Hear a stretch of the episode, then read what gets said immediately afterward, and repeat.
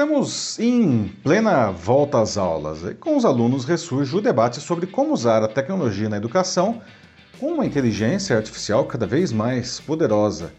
E a Prefeitura do Rio de Janeiro jogou lenha na fogueira ao proibir na sexta passada que os alunos usem celulares nas escolas públicas municipais, mesmo no recreio. Especialistas aprovam a decisão que tem 30 dias para ser implantada. Bom, já debatemos longamente nesse mesmo espaço como os celulares em sala de aula em atividades não acadêmicas roubam a atenção dos alunos e prejudicam profundamente o seu aprendizado. No caso do recreio, eles atrapalham os processos de socialização entre crianças que são necessários para o seu desenvolvimento.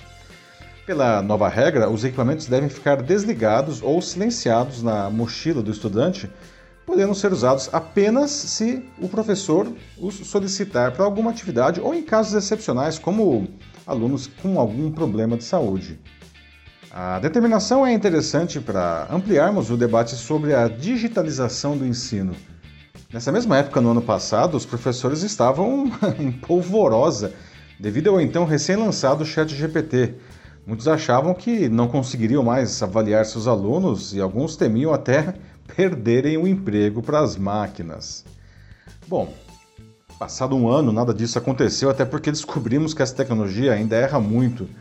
Mas todo aquele burburinho serviu para, pelo menos, os professores repensarem os seus processos de avaliação. Em uma sociedade altamente digitalizada, né, não dá mais só para pedir que alunos entreguem textos escritos em casa. Mas uh, se sabemos o que não deve mais ser feito, ainda não há clareza sobre como usar todo esse poder digital de maneira criativa e construtiva com os estudantes, desde a infância até a universidade.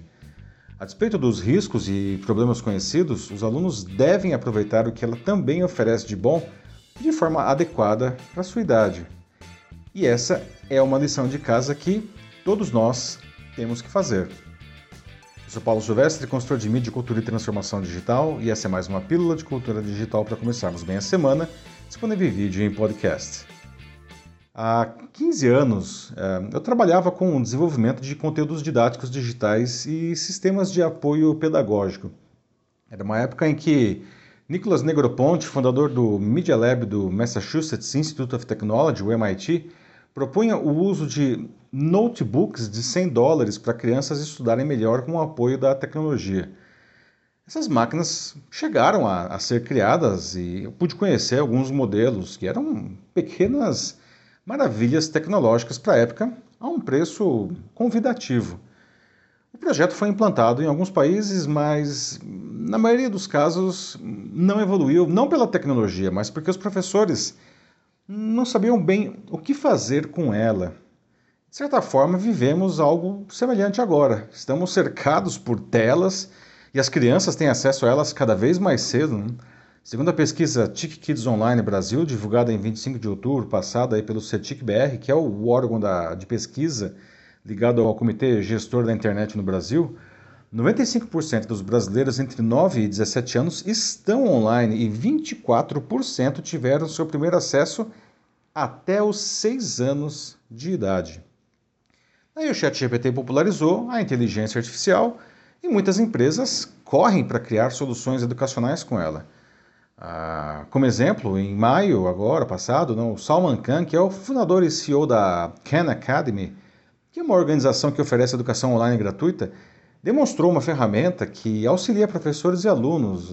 Ela não dava respostas aos estudantes, mas ajudava eles a pensar na solução dos problemas. E para os professores, a ferramenta ajudava a planejar aulas engajadoras. O Khan afirmou que para os alunos a IA atua como um tutor, enquanto para os professores age como um assistente.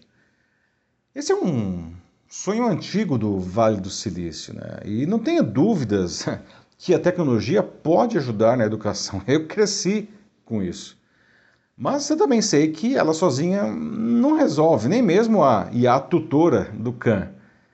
Uma educação eficiente, em qualquer idade, não se resume a conteúdos de qualidade ou tutores que façam provocações inteligentes.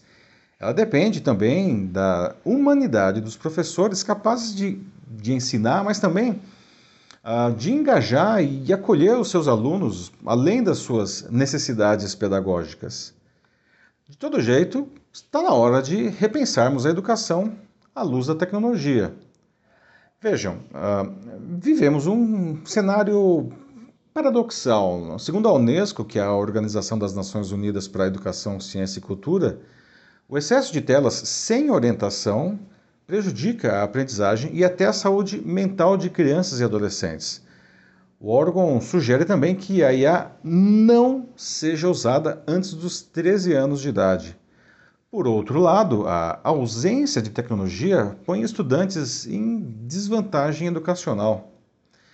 Devemos ter cuidado para não nos, nos deslumbrarmos com as possibilidades da tecnologia, nem tampouco rechaçá-la né, por temor né, do desconhecido.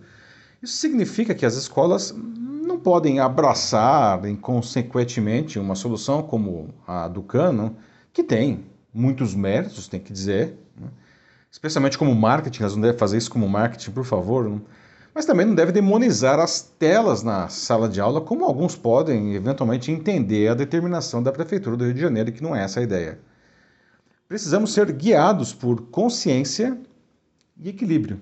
A gente viu no ano passado a tentativa do governo do estado de São Paulo de abandonar os livros que seriam substituídos por questionáveis não, slides produzidos pelo próprio governo. Isso sim é um uso inadequado da tecnologia, mesmo porque ela reduz profundamente o papel do professor.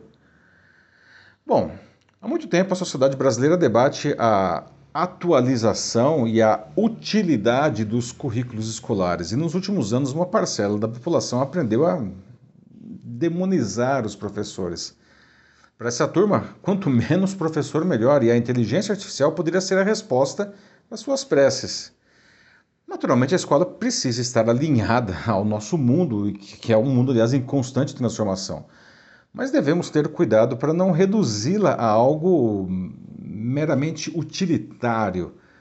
A escola deve, principalmente, formar cidadãos conscientes e viáveis, capazes de lidar com os desafios da sociedade e melhorá-la. E isso não se faz só com capacidade de ler ou de fazer contas. Não. São necessários, por exemplo, coisas como empatia, inteligência emocional, pensamento livre né? e humanidade. Quem ensina isso são os professores. E o melhor lugar para uma criança e um adolescente aprenderem é a escola. A tecnologia deve ser vista como uma parceira valiosa nesse processo de transformação, não uma substituta. Por tudo isso, tenho visto professores em algumas listas de profissões do futuro, mas naturalmente serão aqueles que usam a tecnologia para ampliar os seus próprios limites e os dos seus alunos. O amanhã pertence a quem domine a tecnologia, sem perder nada de sua humanidade. É isso aí, meus amigos. Bom, esse debate sobre como usar criativa e construtivamente a inteligência artificial e outras tecnologias digitais serve hum, para a educação, claro, não? mas também para qualquer negócio. Você acha que está tirando um bom proveito dela? Se quiser debater sobre isso na sua empresa ou instituição, mande uma mensagem aqui para mim que será um prazer conversar com vocês. Eu sou Paulo Silvestre, consultor de mídia, cultura e transformação digital. Um fraternal abraço. Tchau.